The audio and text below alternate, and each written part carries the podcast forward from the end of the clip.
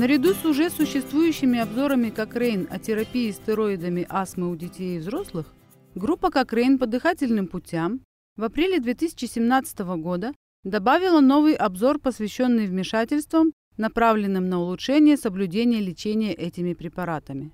Мы попросили Ребекку Нормансел и Лиз Стовальд, авторов обзора и сотрудников группы Кокрейн по дыхательным путям, записать подкаст об этом.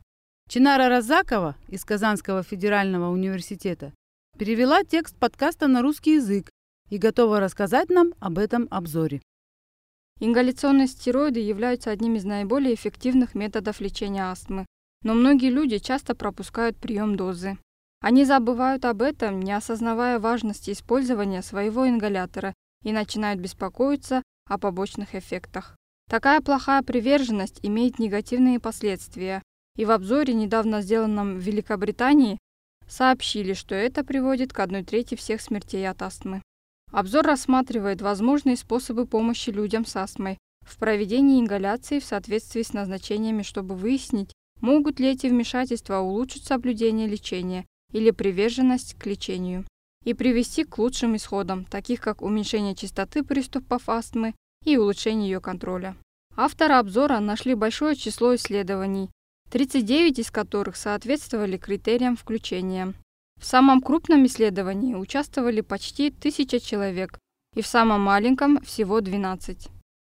Исследования продолжались от 2 до 24 месяцев, и 18 из них включали только детей. В зависимости от вида сравнения мы объединили исследования в четыре группы. Первой и самой крупной, состоящей из 20 исследований, стала группа сравнения обучения приверженности или соблюдению лечения с контролем.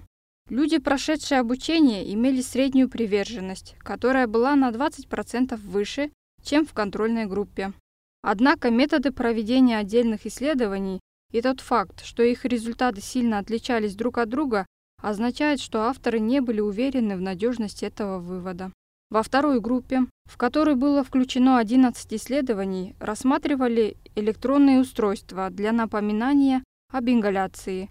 Люди, получавшие напоминания, имели среднюю приверженность, которая была на 19% выше, чем в контрольной группе.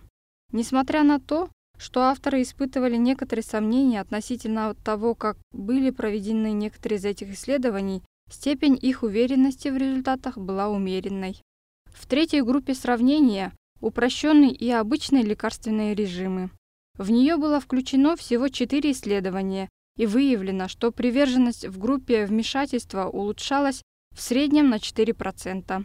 Наконец, в четвертой группе включающий три исследования, изучали использование учебных материалов для повышения приверженности к ингаляционной терапии посредством учебного материала. Но данные о приверженности в этих исследованиях были недоступны.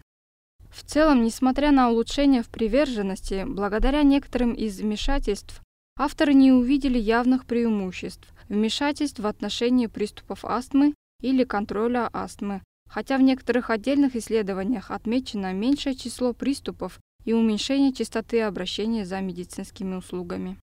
Таким образом, в обзоре показано, что существуют вмешательства, которые могут улучшить приверженность к ингаляционным стероидам у взрослых и детей.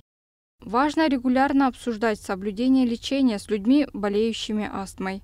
Тем не менее, авторы не нашли убедительных доказательств того, Будут ли конкретные вмешательства проводить к улучшению результатов лечения астмы?